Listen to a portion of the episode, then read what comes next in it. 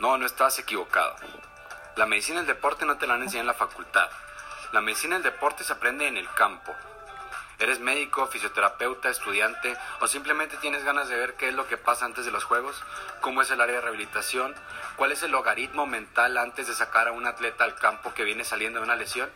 Bienvenido a nuestro podcast. Aquí te enseñaremos cómo dimos ese salto a la medicina del deporte. Te enseñaremos cómo pensamos y cómo retamos a la medicina tradicional para poder llevar a nuestro atleta al campo a dar su máximo rendimiento. Con la experiencia de tratar atletas de Liga Mayor de ONEFA por más de 7 años, atletas de elite mundial y cómo llegué a la NFL como el primer médico mexicano como parte de una organización de un equipo de NFL. Buenas noches, Sam. Pues volvemos con otra entrega semanal de, de nuestro podcast. Y en esta, en esta ocasión vamos a hablar de, de qué es lo que hacemos en, en el campo, qué es lo que, cómo nos organizamos cuando hay un juego, por ejemplo, cuando hay algún evento que cubrir y cómo nos cómo prevemos las lesiones.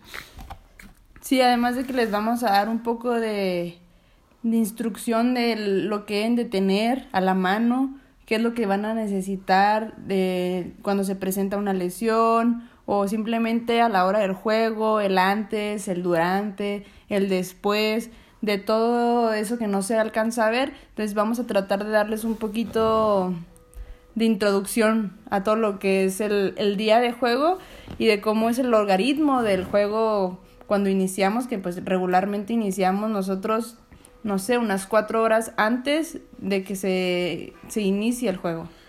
Sí, este, nosotros somos los, los primeros que llegamos al estadio y los últimos que nos vamos, ¿no? Toda la vida. Siempre, y por azares del destino nos ha tocado, ¿no? Este, una, una de las cosas que con las que yo me topé al inicio de mi carrera, me imagino que tú también estuviste en ese, en ese punto, es de que empiezas a trabajar y con qué salgo a campo, qué le meto a la mochila, qué debe llevar un botiquín de medicina del deporte, porque el botiquín pues lo puedes comprar hasta en una simi, ¿no? O también simplemente el cómo debe de ser tu mochila o tu botiquín, cómo debe estar organizado o cuál es el adecuado para poder este, tener todo como un fácil acceso, donde tú ya sepas en dónde están las cosas, que no pierdas tiempo en el de no encuentro lo que estoy, lo que necesito, o tener que vaciar tu maleta buscando una gasa, por ejemplo. Sí, me acuerdo yo en, en un inicio opté por, por mochilas militares que tienen un acceso mucho más amplio a la, a la bolsa mayor, vaya. Y en ese entonces el compañero con el que yo trabajaba, este Poncho, le mando un saludo. Poncho y yo batallamos mucho porque yo soy muy organizado y Poncho es un desastre. Y a la hora de hacer las cosas, le decía yo, una, una de, las, de las formas de organizarnos es que le decía, si yo tengo acceso a tu mochila, yo debo de saber exactamente dónde están las cosas, pero porque yo conozco mi mochila. O sea, tu mochila y la mía deben de ser idénticas. Las compramos juntos, de diferente color, pero pues era la estructura similar. Y sabíamos exactamente dónde estaba o dónde buscar a la hora de la hora, porque en el momento te paralizas y ya no sabes ni dónde están las tijeras, ¿no? Sí, bueno, a, a diferencia de ti, pues yo empecé contigo y los dos tenemos ese pequeño detalle de organizar todo perfectamente. yo me acuerdo que yo empecé con una mochila de paramédico, entonces estaba un poco más organizada, pero en fin mochila. Y también era un poquito más fácil de la abres y te, bueno, te da la facilidad de que al momento que tú abres esa mochila ya puedes ver todos los compartimentos y ver qué es lo que tienes y lo que no. Después evolucionamos a... Después de que vuelvo yo de, de Houston, pues ya evolucionamos con una caja de herramientas, ¿no? Una caja de herramientas mucho más estructurada, mucho más fácil acceso, más visibles los accesos, una parte superior llena de tape, el primer cajón con la reserva de tape, el segundo cajón que tenía el material de curación, tercer cajón con material este, quirúrgico y el cuarto con farma, ¿no? Aparte de, nuestra cangurera que cada uno trae este, a, a la mano en, en la atención al campo. Sí, y bueno, nuestra adquisición más reciente, que ya es donde hemos subido de nivel, ahora tenemos la maleta Kramer, que aquí la, la ventaja de la maleta es que es lo suficientemente grande como para traer todo, absolutamente todo lo que necesites. Tiene la facilidad de sus compartimentos visibles Y bueno, nosotros ya nuestra forma de acomodar pues ya ha ido así igual por material de curación, por hemorragia, trauma, farma, tape. Entonces ya es más fácil, tú abres y ya sabes en dónde está todo y lo puedes ver absolutamente todo. Y esto empieza desde una noche antes este, de los juegos. Ya tendremos un episodio completo de cómo se prepara el equipo antes de un juego. Pero una noche antes de, por ejemplo, de viajar, por lo general yo voy al, al estadio, hablo con Sam, vemos a los, los, pacientes que tenemos, qué es lo que vamos a tener e, ese día de lesiones preexistentes y luego después organizamos la maleta. Organizamos la maleta entre los dos y vemos exactamente dónde está todo y la dejamos lista para el día siguiente.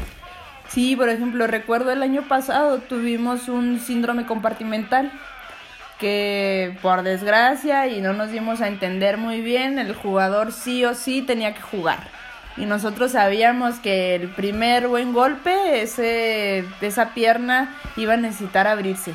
Entonces, desde ahí, dos, tres días antes, nos dimos a la tarea de buscar todo el kit quirúrgico, el campo estéril, todo lo que íbamos a necesitar, porque era un hecho que íbamos a tener que hacer algo y esa vez nos tocaba viajar a México. Sí, ya íbamos preparados, ya sabíamos a qué nos íbamos a enfrentar, gracias a Dios no sucedió.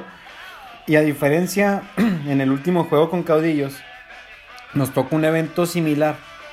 Un hematoma encapsulado en la rodilla, que es, hagan de cuenta, una bolsa de sangre este, delimitada en un, en un espacio pequeño en la rodilla, que era un chichón, así literal, era un chichón, este, un abultamiento en la zona anterior de la rodilla.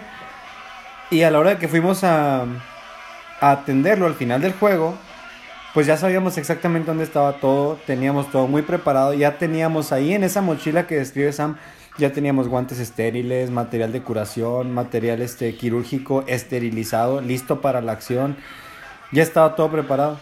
Entonces e, es parte del crecimiento. A lo mejor en un momento inicias con una mochilita así muy X y luego después vas evolucionando conforme vas viendo tus necesidades. Sí, y aparte es importante siempre tienes que pensar en el peor escenario que pueda pasar en un juego, así tu peor lesión, eh, lo peor, así lo que vas a necesitar, a, lo mejor va a ser muy extremo, pero tienes que estar preparado para todo lo que pueda suceder, porque el deporte es así, nunca sabes qué puede pasar, como puede ser un juego con saldo blanco, como puedes terminar en urgencias en el hospital. Sam, cuéntanos de qué es lo que tenemos básicamente, qué es lo que tenemos en la mochila. Obviamente hay más cosas, hay menos cosas, pero qué es lo que debe llevar un, botiquín de, de atención médico-deportiva. Vamos a hacerlo un poquito básico y para que se entienda. Aquí cabe mencionar, yo soy fisio, Kevin es médico, pero ambos sabemos eh, manejar, yo creo que cada uno de lo, de lo que contiene la maleta y dado caso de que alguna cosa yo no sepa o Kevin no sepa, pues sabemos cómo, cómo va. Antes de, de continuar a la lista, algo que hizo referencia Sam, que es muy importante, debes de traer lo que sabes usar. No vas a ponerte ahí a experimentar, a, a tratar de, de jugar este con, con lo que viste que no has utilizado y que lo tienes que usar ahora. No, no, ahí en ese momento tienes que llevar lo que sabes usar. Hay cosas, o me acuerdo, digamos, cuando nos llegó la maleta, que me dices, toma esta, esta libreta, métele lo que necesites tú. Ya no sabía yo si meterle farmas y ponerle quirúrgico. Después decidimos que uno de los compartimentos de la maleta era quirúrgico puramente y esa la, le íbamos a usar para farma. Entonces, cada quien tiene sus espacios de acuerdo a lo que se va a utilizar y lo que tú sabes que vas a utilizar. Y a la hora de que yo pedía, digamos, en ese evento quirúrgico que tuvimos en el estadio, a la hora de que yo pedía los, los, los instrumentos, ya sabía dónde decirle a mis asistentes que estaban ubicados esos, esos instrumentos para que no batallen a la hora de encontrarlo. Sí, bueno, y ahora sí vamos a ver un poco, es lo básico, cualquiera lo puede encontrar, en cualquier este, tienda médica puedes conseguirlo, entonces no habrá ningún problema. Vamos, eh, son las tijeras de trauma, primeramente, y las tijeras de botón. Claro, las de trauma, pues pensando en tener que cortar ropa sobre todo, o agujetas, o lo que se interponga entre tú y la lesión. Y nosotros, principalmente las tijeras que son de botón, las utilizamos sobre todo para lo que es tape, para la colocación del tape o el retiro del mismo. Vamos a tener así lo que es el tape, el bajo tape, puedes utilizar kinesio o el stretch. También esto va a depender mucho del jugador. Ya conforme vayas conociendo a tu equipo o a tu jugador si es algún particular, pues ya tú vas a decir qué es lo que se necesita o con qué se siente el más cómodo. Eh, vamos a tener gasas, microporo, vendas, eh, estos que no sé cómo se pronuncian. Los steri strips, que son, auxiliares de, de, sutura, son para cerrar heridas superficiales sin necesidad de sutura. Sí, yo los amo. Y los instrumentos de terapia manual, en mi caso, o sea, como oficios, regularmente en todos los juegos vas a tener algún acalambrado. Entonces, lo que es instrumento de terapia manual es sobre todo para proteger nuestras manos. Porque es muy pesado. Ahora últimamente que nosotros estamos de lleno en lo que es el fútbol americano, pues sabemos que por ley son tres horas. Tres horas intensas. Entonces tienes que tener un poco de ayuda manual para cualquier situación. Alcohol, agua oxigenada, sulfatiazol, esto manejando este, las heridas bicarbonato, sueros, siempre hay que llevar sueros. Si no tienes sueros en ese momento, vas a tener que ir a comprar antes del juego. Nos pasó hoy en Ciudad de México que fuimos sin sueros y dos horas antes del juego vamos a comprar sueros porque ya sabíamos a lo que nos enfrentábamos. Sí, aquí importante, sobre todo en Ciudad de México, tienes que conocer o saber que las condiciones atmosféricas son diferentes. Ese efecto que va a tener en tu jugador el estar eh, a esa altura. Y aquí el bicarbonato nosotros lo hemos utilizado para prevenir lo que son los calambres. Es como una, una forma de mantener al jugador controlado. Eh, también tenemos el hielo. Es súper importante tener hielo. Sí o sí tienes que tener hielo. El cold spray, pues este mm, es útil, pero nada va a suplir al hielo. Eh, la camilla sería ideal. Lo ideal que tengas una camilla, si no, pues siempre va a estar el suelo un reloj, esto para hablar de monitoreos, una tabla de una tabla rígida para los traslados de, lesionados, ya sea si no cuentas con una ambulancia, que lo ideal sería que contaras con una ambulancia en, en la inmediación para poder hacer los traslados. Muchas veces ellos te auxilian con eso. Si tienes acceso a tú a una, pues nosotros tratamos de tenerla ahí, pero siempre también estamos en contacto con el, con el cuerpo de paramédicos para hacerles una señal y que ellos entren con el carro camilla a hacer ya el traslado, ¿no? Hablando de, una lesión pues ya mayor. Equipo de inmovilizaciones, aquí fibra de vidrio o este, vendas con yeso. Esto hablando de manejo de fracturas en medida de lo posible. También aquí entra, también, entra la, la facilidad que tengas para poder decidir y en dado caso que algo te hace falta, pues cómo lo puedo conseguir o qué efecto quiero lograr con, con ese inmovilizador que ahorita no tengo, pues consigo algo para hacerlo, ¿no? En el peor de los casos. Sí, aquí también los inmovilizadores, pues también puede ser los de que son por presión, los que traía ahora. De presión, este, de vacío, pueden ser este férulas preestablecidas, que es como las que trae el, equipo médico de rescate, los paramédicos. Sí, por ejemplo, aquí en inmovilizadores yo tuve una, una fractura de, de muñeca que no tenía absolutamente nada para inmovilizar, entonces ahí es donde entra la creatividad y había una caja, rompí la caja, agarré bajo tape y listo, vámonos, inmovilizado. Pero es... Se veía horrible, pero llegó muy inmovilizadita, ¿verdad? La paciente, pues funcionó, ¿verdad? Tienes que tener en cuenta qué es lo que quieres lograr y cómo lo puedes conseguir para poder este, darle atención a esa lesión. También este importante, sobre todo para los jugadores. Aquí no es tanto porque te vas a encontrar con jugadores, vaya la palabra, es chiples. Los tienes que consentir. Divas, princesas, reinas, todo ese tipo de jugadores hay. Entonces es cuando les tienes ahí su Kramer, ya sea pues el, el amarillo, el Atomic, el Red Hot, ya es más hacia el jugador. O el, el aceite aquí sí es un poquito más esencial hacia los nosotros fisios, por, por lo mismo que hablábamos, que se van a presentar calambres, se van a presentar este, cuestiones musculares que a veces podemos atender no mucho ni, ni tan profundamente, pero pues necesitas un poco de esa ayuda externa como lo es el aceite, por ejemplo. Y pues guantes de látex eh, indispensables, ya sea para lo que sea el, el trato manual o en caso de que haya algo expuesto, alguna hemorragia fuerte. Equipo de trauma, control de hemorragia, aquí pues haciendo referencia a lo que decía Samante, ¿no? Gasas, microporo, vendas, apósitos estériles, este, tenemos equipo de sutura, este, previamente esterilizado y listo, este, nos mandamos a esterilizar en un medio privado para tenerlo listo para, para actuar nosotros. Este, también tenemos algunos, son, son vendas, son, son vendas o gasas, por así decirlo, impregnadas con anticuerpos procoagulantes, esto ya es alto nivel, ¿verdad? Que nos ayudan también en, el, en el, caso de hemorragias profusas, ¿no? Antes de llevarlos a un medio quirúrgico. Va a ser también el, el manejo de la vía aérea, ya háblese en caso de, de alguna intubación o lo que es oxígeno como tal, todo lo que conlleve vía aérea, lo que es fármacos. Y aquí algo muy importante y nosotros lo ponemos porque pues nuestra especialidad ahora sí que es el fútbol americano, es un desarmador. O sea, aquí no puedes depender de lo que es el utilero. Tú tienes que tener a la mano tu desarmador y sobre todo conocer el casco que tienes que desarmar.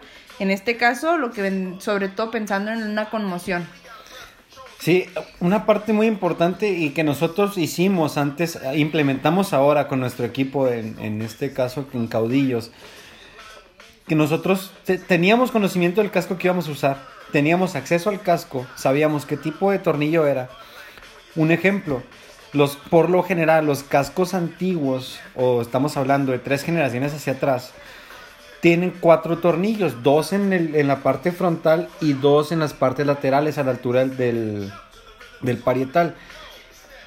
Con los cascos nuevos ya se optó por hacer un sistema cruzado de, manijas para que no tengas que quitar los, los, tornillos frontales. Ya no se usan tornillos frontales. Entonces, si no conoces el casco, tardas en quitarlo. Y bueno, no nada más ampliándolo a, o poniéndolos en fútbol americano.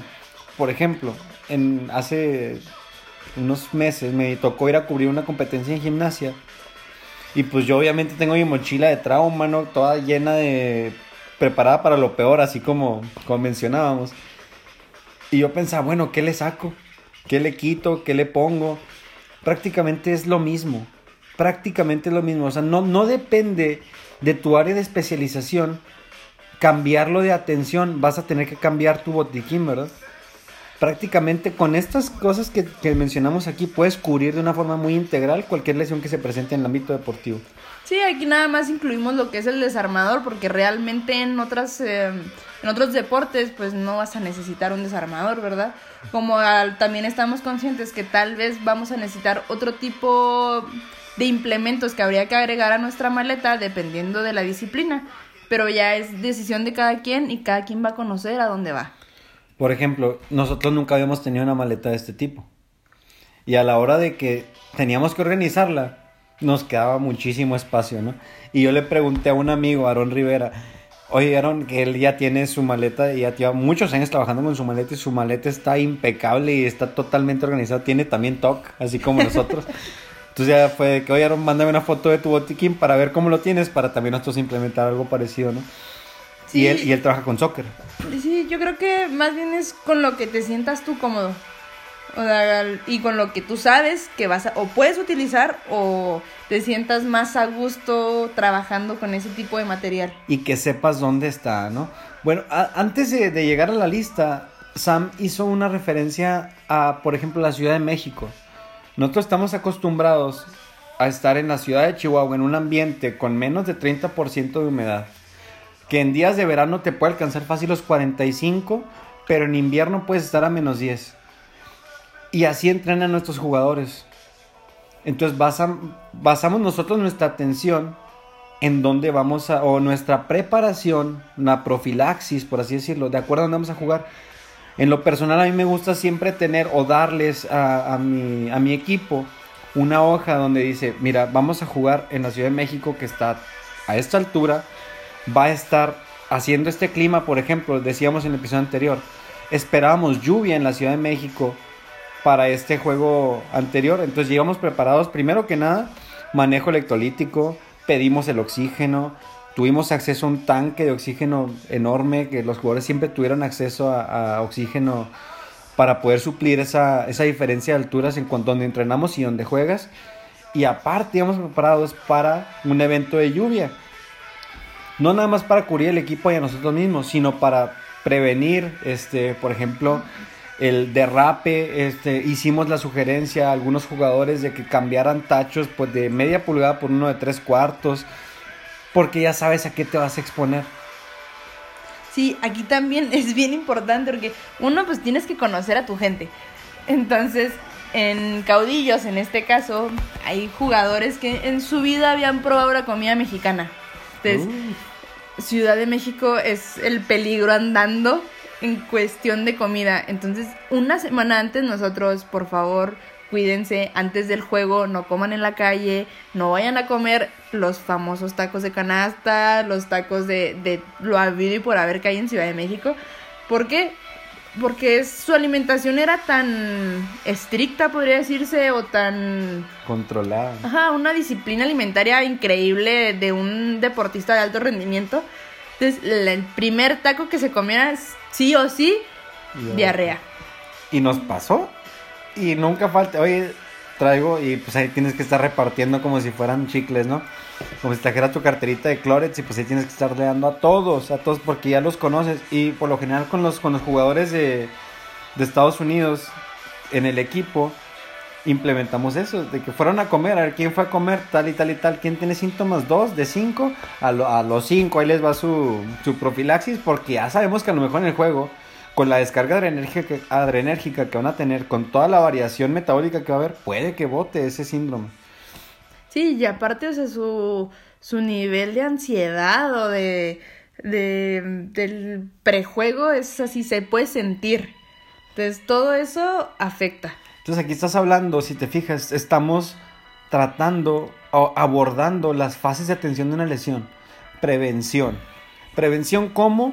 Vas preparado con tu, con tu botiquín, conoces el entorno, por ejemplo, no es lo mismo jugar en Ciudad de México que en Torreón, ¿no? Donde el calor es infernal. Entonces, conoces el medio y reaccionas preventivamente al medio. Todo esto es antes de pararte en el juego. Sí, entonces es bien importante, pues primero que nada, conocer a tu jugador. ¿Quiénes son? ¿Cómo son? ¿Qué es lo que les puede afectar? Y después, como lo dice Kevin, ¿a dónde vamos? O sea, es un mundo diferencia cada lugar al que vas a visitar. Ya háblese México, por ejemplo, la presión atmosférica nos afecta demasiado. Monterrey, el calor nos mata. O sea, es súper sencillo que un jugador caiga desmayado o caiga este en em, deshidratación. Deshidratación. O sea, es, es, bien diferente hacia dónde vas. Entonces, si realmente no estás preparado a las condiciones a las que tú vas, o sea, te, te vas a meter en problemas innecesarios.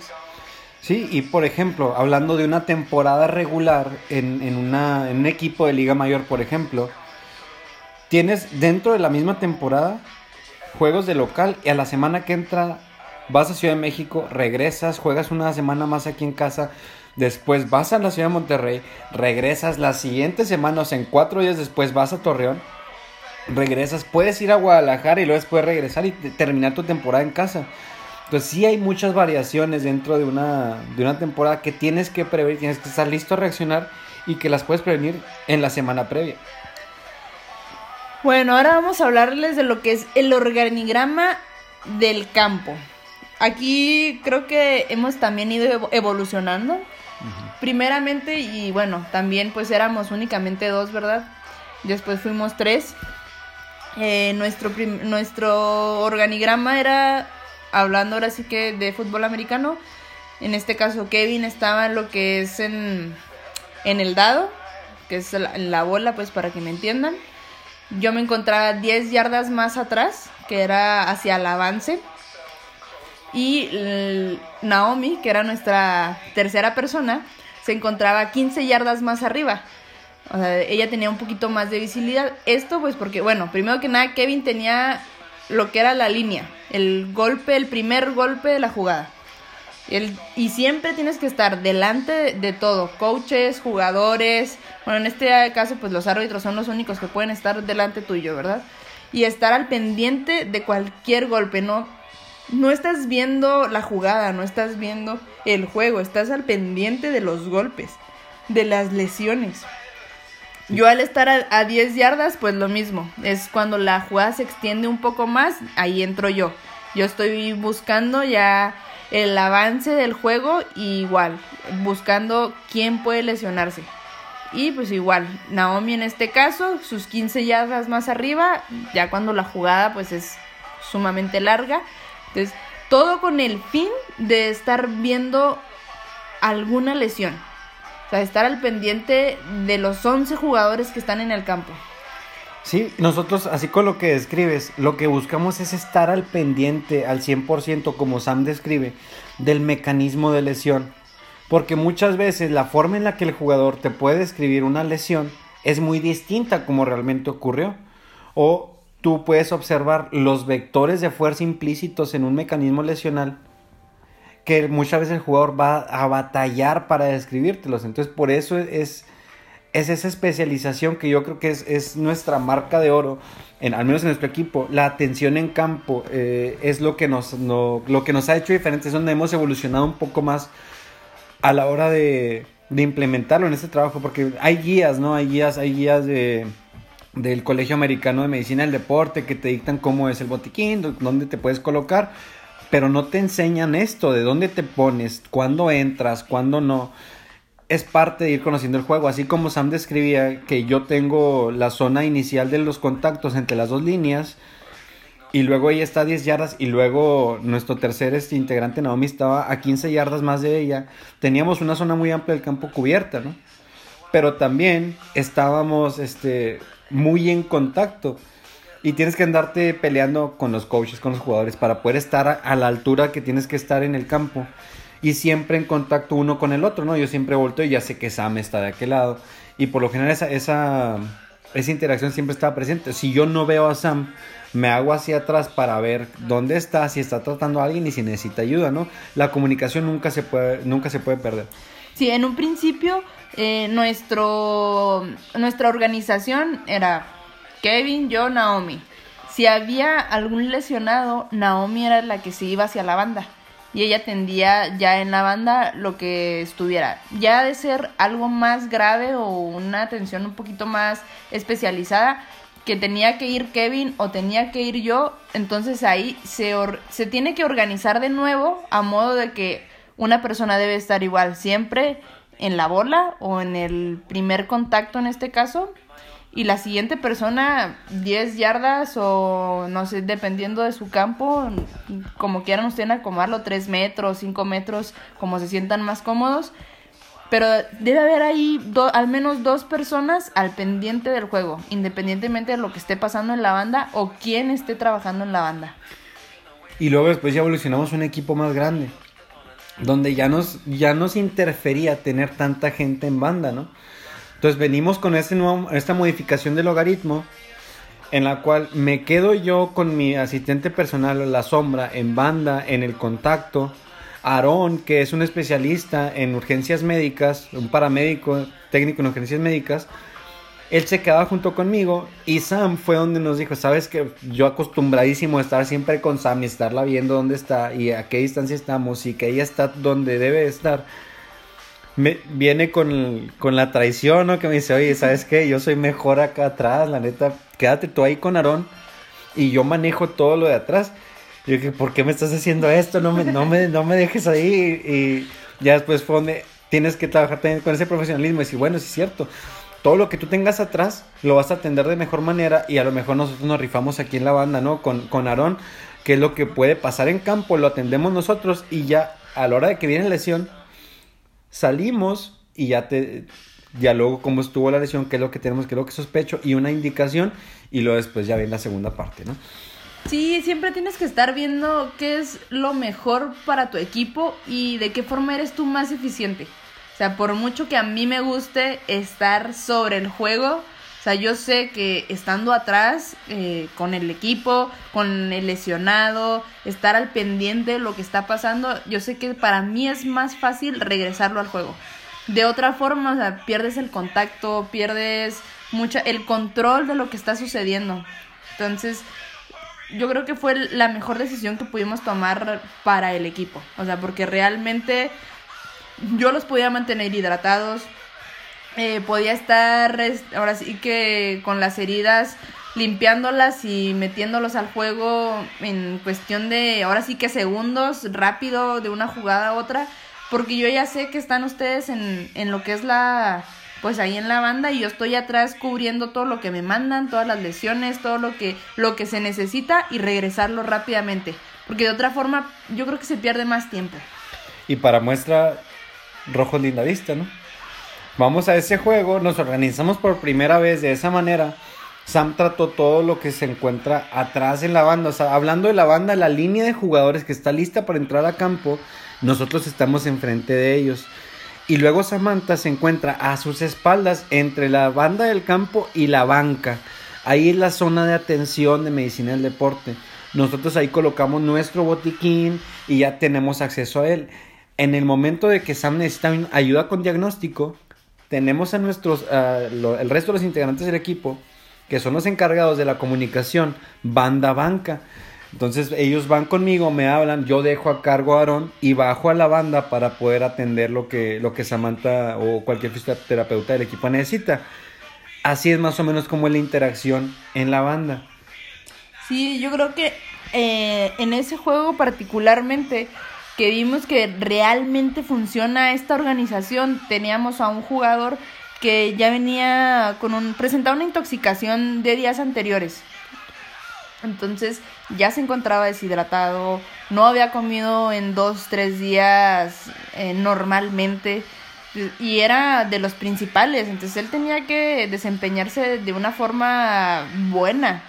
Entonces, al estar yo en lo que es atrás de los jugadores, o sea, en la banda, aquí en la atención médica, yo pude mantenerlo, o sea, su temperatura la pude estar regulando constantemente porque yo sabía cuándo salía, cuándo entraba, lo pude mantener hidratado, eh, diciéndole a Kevin, ¿sabes qué? No, necesito que le metas un poco de farma, dime dónde o baja tú y dale un poco de farma y vamos a, a regularlo.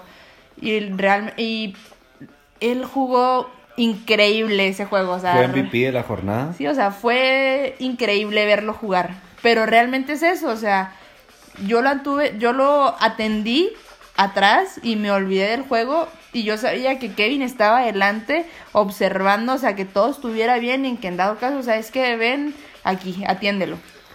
Y eso es de los pequeños logros, que es lo que le decíamos en el, en el capítulo anterior si no, si no has obtenido logros por medio del deporte, que sabes qué es lo que estar toda la temporada en la banca y luego después entras y te sabe a gloria una serie que jugaste. Si no sabes obtener pequeñas victorias, pequeños este dulces, por así decirlo, de, de, lo, de lo que está pasando, esto no es para ti, ¿no? Digamos, en ese momento, cuando Sánchez llega a ser el MVP de la, de la jornada, después de toda la friega que se metió Sam, pues no, olvídate, fue un logro enorme para nosotros como equipo de medicina del deporte. Y la otra cara, la medicina del deporte siempre está en las sombras. O sea, si el jugador sale adelante es, por él. Si el jugador no sale adelante es, tu culpa. Ajá. Entonces, hay que saber poder extraer eso, ¿no? y viene, ahora sí, ¿no? Viene lo que nos da el punto fino. Un jugador tirado en campo. Un jugador lesionado en el campo en el momento que un jugador está lesionado en el campo, hablando, cada deporte tiene sus reglas de entrada a campo, ¿no? En el soccer es muy, muy explícita la señal del árbitro, donde el jugador puede estar tirado, revolcándose, dando vueltas, agarrándose el tobillo, y no te permiten entrar al campo hasta que el árbitro detiene la jugada y luego después ya pide la asistencia médica, ¿no? Y luego tenemos otros deportes, digamos, por ejemplo, gimnasia, donde no, no, no se entra a menos de que te lo indiquen, primero que nada, el entrenador. Y en el fútbol americano, nosotros teníamos una tendencia a salir a perdernos en cuanto íbamos a jugar en campo, ¿no? Y en algunas ocasiones caes en que la jugada ni siquiera ha terminado y tú ya estás atacando al campo. Y es una invasión al campo, es una, es una jugada sancionable. Entonces hay que esperar a que el, el árbitro te indica tiempo fuera de árbitros y luego después ya entramos. Y cuando entras, por lo general entras corriendo en medida de tus capacidades. y ya vas viendo, ya vas evaluando cómo está mi jugador. Si el jugador está boca arriba o está boca abajo. Cosas tan simples como si el jugador está boca arriba o está boca abajo. Te pueden hablar mucho de la lesión. Por lo general las lesiones más graves, el paciente se encuentra boca abajo. Una reacción normal del, del ser humano es siempre tener la, la, cabeza, pues, o sea, no, no viendo al suelo, ¿no? Entonces el paciente está tirado en campo y está boca abajo, hay algo grave pasando ahí, no se quiere mover, el paciente está autoinmovilizándose. Entonces desde ahí tú ya vas viendo cómo está el estado del atleta, cómo está el atleta en su, en su percepción de la lesión. Sí, y luego aquí bien importante, el hecho de por qué tienes que estar viendo tú siempre la jugada. Porque el, el tú saber, metemos un poco de biomecánica porque conoces cuál es el mecanismo de las diferentes lesiones, o sea, de un ligamento cruzado anterior, de un esguince de tobillo, de lo que podría ocasionar una fractura. Entonces, desde ahí, o sea, tú ves el mecanismo de la lesión y ya más o menos sabes con qué te vas a topar. Y ya vas a ver qué tipo de lesión es la que vamos a enfrentar al llegar al jugador. Todo eso es un transcurso de lo que tú recorres de la banda hacia el jugador que está en el suelo. Antes de llegar a hablar con el paciente, y luego, una vez que llegas con el paciente, una de las preguntas que yo les, les hago a mis alumnos de fisioterapia deportiva es, se trata de que tú tienes que sacar información en un minuto, máximo dos minutos, la máxima información posible de la lesión del paciente. ¿Qué preguntas haces? O muchas veces ya no es tanto de preguntar, sino, ok, si me contesta, si su respiración es relativamente normal, si hay movimiento, si hay sensibilidad, si hay todo eso, te descarta demasiadas cosas, ya ni siquiera es necesario hacer la pregunta. Sí, y, en dado caso que ya tienes, ya vamos a poner, poner un ejemplo, ¿no? Conmoción. Te vas por el lado de conmoción. Tú normalmente tienes que estar pensando en que vas a evaluar el estado mental del atleta. Entonces, primero te vas a las tres esferas a las tres esferas cognitivas. ¿Quién soy? ¿En dónde estoy? Y la ubicación en el tiempo, ¿no? ¿Qué día es o, en dónde estoy ubicado en el tiempo? Entonces, obviamente, tú no tienes el tiempo para empezar los hábitos, no te van a dar el tiempo de poder, que se supone que ahora por regla y protocolo ya te lo tienen que dar, ¿no? En el caso de conmoción. Pero tú como, como primer contacto con el atleta, ¿Cómo podrías sacar más información de eso? En lo personal yo lo que uso es llego y le digo, ¿qué te pasó? Si el paciente es consciente de qué le pasó, yo ya estoy sacando información de primero que nada ubicación de la lesión. Y luego después, ¿quién te pegó? ¿O dónde te pegaron? Ahí ya hago referencia más a ubicación de la lesión. Y luego ya me voy a una ubicación espacial. ¿Qué estabas haciendo? ¿O en qué jugado? ¿En qué movimiento te pegó? Si él te lo empieza a describir, está ubicado en espacio y está ubicado en persona.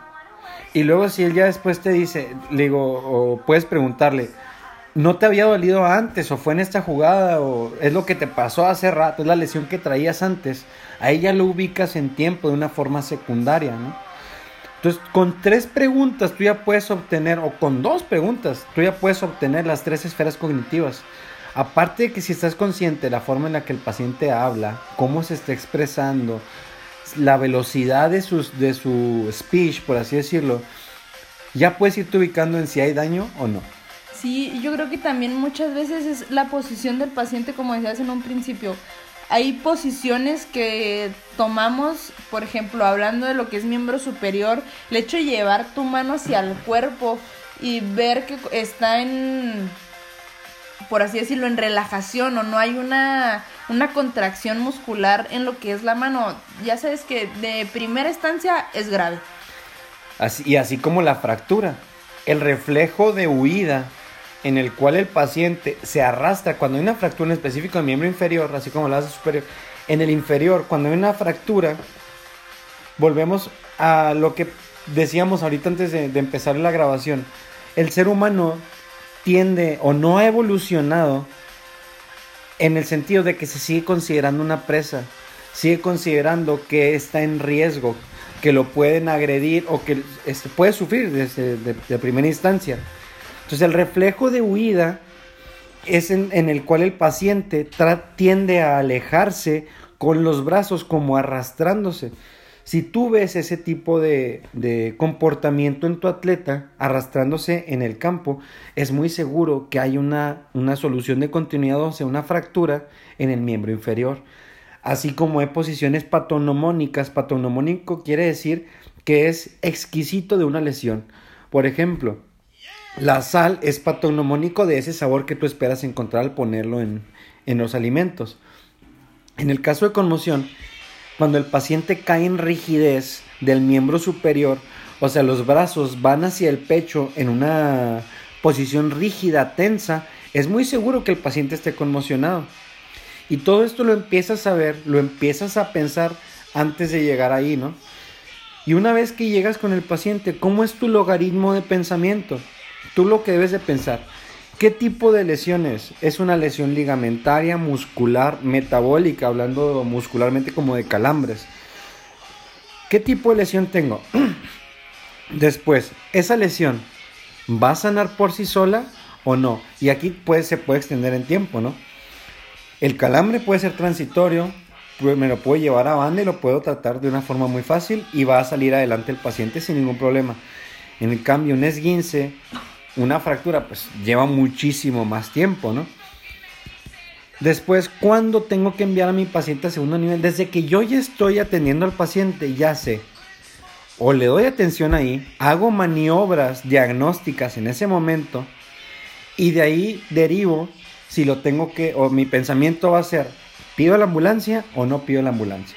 Antes del juego, porque por lo general los, los paramédicos, cuando no hablas con ellos antes del juego, se van a meter en cada oportunidad que tengan. Van a ir desde la ambulancia al campo en cada oportunidad que tengan. Entonces siempre tratamos de hacer eso. ¿Sabe qué? En el momento que yo le pida su atención es porque lo va a trasladar.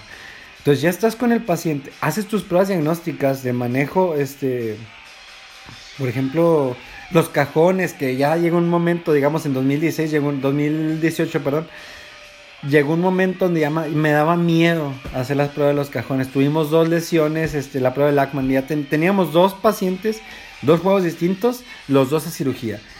Esa temporada nos llovió sobre mojado y ya me daba miedo entrar al campo y hacer esa prueba.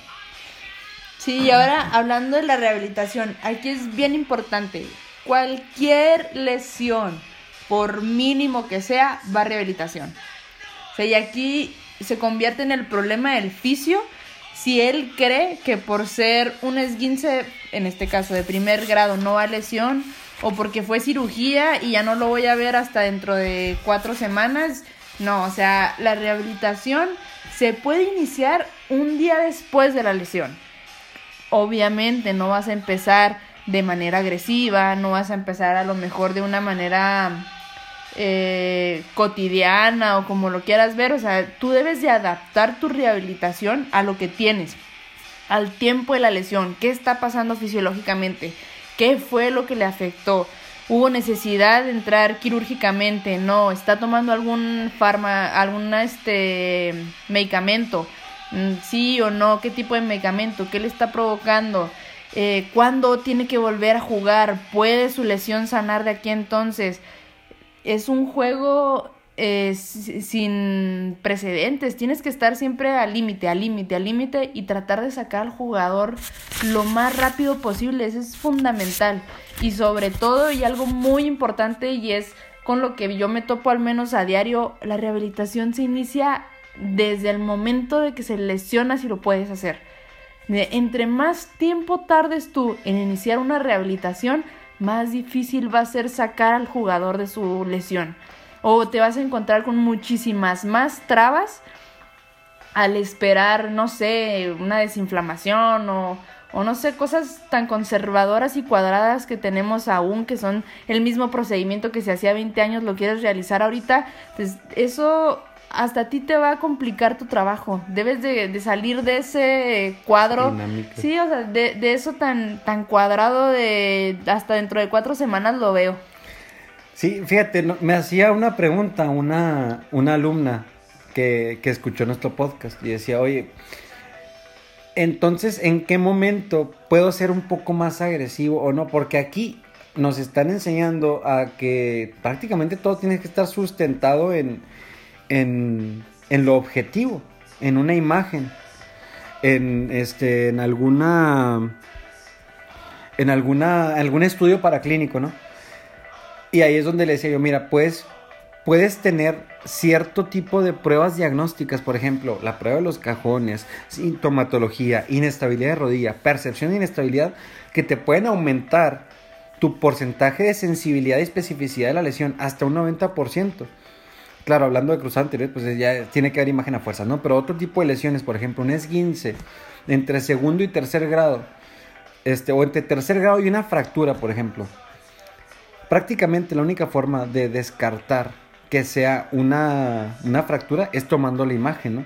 Aplicas las reglas de Ottawa en las cuales tú haces una serie de maniobras y dices, bueno, esto es un tercer grado, pero tiene alto grado de riesgo de que sea una fractura. En ese momento sí lo justifico y lo mando, ¿no? Pero si no, aquí en la medicina del deporte, o por lo general, si no trabajas en un equipo profesional, va a ser difícil que la institución, el seguro, te apruebe una resonancia magnética, ¿no? Entonces, muchos de tus diagnósticos están basados en el- la observación, exploración física bien hecha, la historia clínica bien hecha y el conocer al paciente. Entonces, a la hora que tenemos ese atleta en campo, entramos y evaluamos primero que nada la gravedad. De ahí, en lo personal, la parte del logaritmo que a mí me toca es decidir eso. ¿Continúa en el juego o no continúa en el juego? Después, vamos a suponer, lo saco del campo. Por regla tiene que salir una jugada. Lo saco del campo y aquí está la diferencia. Yo llevo al atleta prácticamente con la mano en la espalda y le digo a Samantha, ¿qué le digo a Samantha? ¿Qué le voy a ir a decir a la fiera? le digo, ¿sabes qué? No pasa nada, es esto, ahorita vuelve. O le digo, ¿sabes qué? Empieza a hacer esto o trae esto, ¿qué le podemos hacer? Entonces yo, yo de ahí ya hice una, una división. ¿Está dentro o está fuera del juego? Si está dentro del juego, va a resolucionar espontáneamente o le pido a Samantha que haga algún tipo de maniobras. La otra, la otra derivada es que el atleta esté fuera de la acción. Si el atleta está fuera de la acción, yo le tengo que decir a Samantha para que empiece a hacer maniobras o le indico hielo o le indico un vendaje compresivo, por decir un ejemplo, o de plano lo mandamos ya a segundo nivel. Después de que yo ya tomo esa decisión, ya el atleta es de Samantha. Sí, y ahí empieza otra reevaluación. O sea, independientemente de lo que ya te dijeron, de lo que ya debes de conocer, tú debes de hacer tu evaluación y saber, ok, aquí estamos, pasó esto, esto y esto, y ya sabemos esto. ¿Qué sigue? Entonces ahí ya empezamos con lo que es el diagnóstico. Tenemos diagnóstico médico y diagnóstico fisioterapéutico. O sea, son ambos. No puedes quedarte nada más con uno porque realmente sí hay mucha diferencia entre ambos. Y bueno, ya si realmente la lesión la merita, pues ya sea que lo mandes a estudios o ya pasa lo que es otro tipo de, de diagnóstico o derivación dependiendo del tipo de lesión, que en este caso pues era mandarlo a la ambulancia, ¿verdad? Ahí les va más o menos cómo sucede este- esta, esta, esta parte del, del, logaritmo. Por lo general, el atleta ya salió del juego, ya está en su casa, ya es lunes, el juego es el fin de semana. Y cabe la posibilidad de que sean las 11 de la mañana y te marque Samantha, te marque tu fisioterapeuta y lo, oye, ¿te acuerdas de tal y tal y tal? Así con un tono como de te voy a maltratar y lo, sí, sí me acuerdo y lo, bueno, pues ahora tiene esto y esto y esto y esto otro. Ay, bueno, bueno, pues vamos a mandarlo imagen o mándalo ortopedia, vamos a darle una segunda, en el momento en que necesitas tener algo ya más objetivo, en el cual ya decidimos de que primero que nada no va a sanar solo y en segunda puede que se nos vea mermado el tiempo. Acuérdense que en medicina del deporte es muy importante el tiempo, porque el coach siempre va a estar atrás de ti con la pistola de que lo quiero en campo. Es el momento de que ya ves este vulnerado el tiempo de recuperación del paciente. En ese momento es donde se busca ya una objetividad en el diagnóstico. Es ahí donde buscas una etiología específica del dolor, de la inestabilidad, de que necesitas realmente establecer una capacidad funcional del atleta, identificar asincronías muy puntuales o determinar o no si hay una disfunción musculoesquelética. En ese momento es donde ya se busca. Si no, el atleta permanece en el protocolo de rehabilitación previamente dictado por Samantha. Y bueno, pues ya de ahí es importante, sobre todo en esto que mencionabas, que a veces los diagnósticos o el pasarlos a segundo nivel puede tardar de uno o dos días. Entonces tú siempre tienes que estar evaluando, siempre. La evaluación debe ser, lo ideal es que sería diaria o mínimo cada tercer día. O sea, ¿dónde estamos? O sea, ¿mejoró, no mejoró, empeoró? No, de estar al pendiente de todos esos signos y síntomas que te pueden dar una lesión más grave. Y bueno, ya de ahí pues vamos a tener lo que es la reintegración. Esto pues sigue estando en la mano de lo que es la terapia, o sea, no puede haber terapia si no hay reintegración y la reintegración tiene que ser lo más rápido posible. En este caso pues nosotros tenemos una semana para reintegrar a un jugador. Hablando de caudillos, tuvimos una semana para tratar lo que fue una luxación de clavícula de primer grado de lunes para que esté listo para el sábado. Y pues ahí entra tu, abanico de posibilidades y qué tan agresivo debe ser. Un punto a destacar aquí es que el atleta siempre va a estar orientado, bueno, la mayoría de las veces, en el mejor de los casos, están orientados a salir de su lesión. Ellos quieren salir de la lesión para estar en campo. Sí, y aquí es importante también dónde debes de frenar al atleta. Que ese, ese instinto de querer salir adelante te va a servir muchísimo pero también tienes que saber en qué momento él puede lesionarse más. Ese, ese balance entre el está bien lo que estás haciendo, pero contrólate un poquito. Y también mantener comunicación muy estrecha con el cuerpo de cocheo. Y otra parte, ponerte muy en tu papel también, así como mencionaba Samantha. Tú puedes llegar a ser protector del atleta. Porque sí, sí es cierto, ¿ah? es una estrella, le pagan dinero, en este caso en, atletas amateur, de que bueno, el equipo depende del sí, sabe que mi coach, pero si lo mandamos a la guerra ahorita, puede que no termine la temporada. Entonces llegas a un acuerdo con ellos especificando y haciéndoles entender muy bien la lesión del atleta para poder tener ese soporte de la parte técnica del juego. Sí, y aquí muchas veces va a estar ese, no sé, y ustedes lo verán, si es una luxación, tiene que descansar o no puede jugar o y te metes en ese en ese sentido, ¿verdad? En ese vaivén de, de ideas y de, de conocimiento. Pero ahora sí que nada más el atleta y su evolución te lo va a decir. Si juega, no juega. Haces tu última evaluación antes de irse al juego, ¿sabes qué? ¿Estás listo o no lo estás? Un ejemplo, ¿no? Este, este jugador que les mencionaba yo que en 2018 tuvo una rotura de, de ligamento fue el cruzado y también fue el colateral medial. ¿Quién fue? Le dice, Olvera, ah. este, le dice saber así claramente, ¿sabes qué? Mira, yo te puedo tener para que juegue la siguiente temporada, puedes estar listo, pero el riesgo de que te relesiones va a ser muy alto. Entonces tú sabes cómo la llevamos. Y nos la llevamos calmada. Y a la hora de que llegó la temporada, pues hicimos entender al cuerpo de cocheo de que iba a estar listo, pero no estaba para un cuadro titular. Sí, no, no está el jugador al 100%. Lo entendió, tomó sus repeticiones en campo, tuvo series en campo con el cuadro titular y ahorita el atleta está jugando con auténticos Tigres. O sea, pasó de un equipo que ya desgraciadamente vamos a, División 2 a estar con un equipo que, que contiende al título nacional cada año. ¿Cómo? Haciéndole saber muy claramente cuál es su estado a dónde puede llegar y cómo quiere llegar a él. Sí, y por otro lado, siempre te vas a topar con el atleta que aún sabiendo sus riesgos, qué puede pasar o cómo puede agravar su lesión, te vas a topar con el que no le importa y él juega porque juega. Entonces ya tu responsabilidad simplemente es informar, eh, hacer consciente al atleta, ok, tú quieres, pero ahora sí que es meramente tu responsabilidad lo que pase aquí en adelante. Y bueno, Sam, pues este fue otro capítulo. Me gustó la esta parte que nos hace tan, tan especial que es la atención a campo. Espero que les haya gustado a ustedes también. Eh, los seguimos esperando con nuestras entregas semanales. Sí, entonces esperemos que le- les haya gustado el, el cómo lo manejamos. Pues nosotros nos centramos un poco más en el americano porque es lo que nos llena, en lo que estamos de día a día y con lo que seguimos trabajando. Y tal vez pues vamos a seguir hablando sobre el tema, pero igual recuerden, la de medicina del deporte abarca todas las disciplinas y lo que les decimos se puede adaptar a cada una de ellas. Muchas gracias. Sam, tus redes sociales. Mis redes sociales son Sam Calahorra en Facebook y Sam.calahorra en Instagram.